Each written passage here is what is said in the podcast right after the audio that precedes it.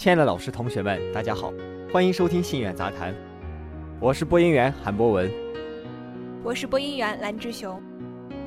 终于和大家又见面了，最近可是有很多重要的事情要跟大家一起分享。一会儿我滔滔不绝的时候，你千万别拦我。是吗？那说说看呀。就在十一月，重庆邮电大学怡通学院创意写作中心策划了一项企图影响中国未来文学的大赛。钓鱼城大学生中文创意写作大赛，这个比赛面向所有会使用汉语的写作的大学生，包括所有中国及会用汉语写作的外国专科、本科及研究生等在读的学子，征集具有个性思维、独特表达、人文情怀厚重的原创文学作品。听起来不错呀，我挺感兴趣的。这个大赛它的宗旨是什么呢？旨在挖掘、培养中国大学生中具有创造性写作能力的人才。面向中国大学生征集视角独特、有个性、有思想、有温度的作品，聘请国内一流的作家、出版家、评论家、学者担任评委，选拔当代青年创作性人才，展现当下中国大学生特有的人文思想与创新精神。二十一世纪是创新的世纪，在这注重创新的时代里，我们需要富有想法的年轻人发出自己的声音。阿基米德曾经说过。给他一个支点，他可以翘起一整个地球。试想一下，如果你有一个创意，会不会改变这个世界呢？现在给你一支笔，一副键盘，请你建造出一个充满创意、美丽富饶的文学世界。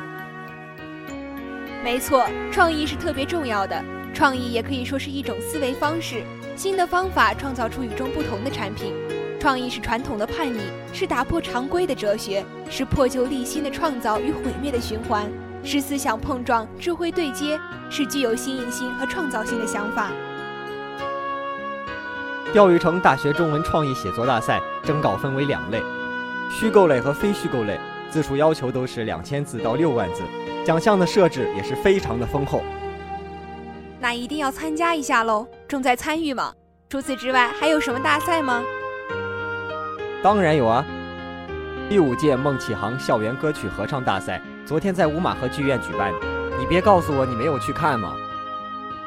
当然去了，我来给你普及一下知识。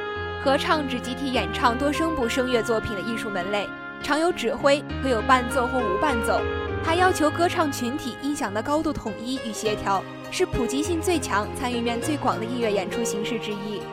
人声作为合唱艺术的表现工具，有着其独特的优越性，能够最直接地表达音乐作品中的思想情感，激发听众的情感共鸣。合唱传入我国的历史只有一百多年，它是随着不平等条约的签订、门户的开放，由传教士带到中国的。教堂里开始有了歌唱、圣咏。另一方面的来源是新学的创建和发展，一些从外国留洋归来的知识分子。把他们在国外学到的音乐知识传给学生，从此中国有了学堂乐歌，开始了合唱发展的道路。你知道的还挺多的，我真是太低估你的知识面了。略懂略懂。下面我和你分享一个重头戏，你这智障千万得听好了。你不会是要说我院承办的三晋光影杯山西省大学生影评大赛吧？哟，不错呀！我正是要说这个。那你了解多少呢？此次大赛的主题为“光影三晋，寻味山西”。自十月底启动以来，省内各兄弟院校积极响应并组织参赛。大赛共有来自全省二十四所高校学生提交了参赛作品近两千件，我还参加了呢。那我再跟你透露个消息：大赛颁奖典礼将于十二月七日在我院隆重举行，届时有关高校、社会各界相关人士。以及参赛获奖学生将汇聚于山西农业大学信息学院，一起在光影艺术中探寻三晋魅力。这可是众所周知的事儿，你还搞得这么神秘？好吧，那你总没有预知未来的能力吧？我可知道下周的一些活动安排，你就不想听一下吗？我说不想，难道你就不说了吗？当然不会啦，听我慢慢道来。在大学里，鸭子代表的是宿舍，大学宿舍是个充分体现个性的绝佳场所，是我们的栖息之地。我们的宿舍实在是个风光无限、静看风流、快活的地方。宿舍虽小，但感情在这里凝聚，梦想在这里交汇。一种独特的宿舍文化已经成为一种文明，成为我们生活中不可或缺的一部分。给我们创造了一个非常良好的环境。哎呀，你快说重点吧！以宿舍为单位举办环科系第六届同一个宿舍同一个家宿舍文化节，还以文艺汇演为主要形式。除了这个活动啊，还有环科系流动支教进社区系列活动，时间是十二月二日，地点是北城小学。那你还记得第八届生动心愿歌手大赛吗？当然记得，印象最深的是奔跑的 CD 张宇和他驻唱的那一首《残酷月光》。每一个音符使他离他的梦想更进一步，追求他自己的音乐梦想是他来到这里的目的。张宇用他婉转动人的歌喉诠释了这首歌的意义。他的歌声不仅体现了个人风格，情感表达也恰到好处。他小小的身躯里蕴藏着巨大的爆发力。他告诉我们，什么叫做没有梦想就无法飞翔。邵黄奇演唱的被称作经典的神话，男女间的合唱。刚与柔的互补，现场的气氛瞬间活跃起来了。万事沧桑，唯有爱是永远的神话。潮起潮落，始终不悔真爱的相约，为爱守候，为爱停留。这场比赛不仅丰富了校园生活，更诠释了青春与理想共同的含义。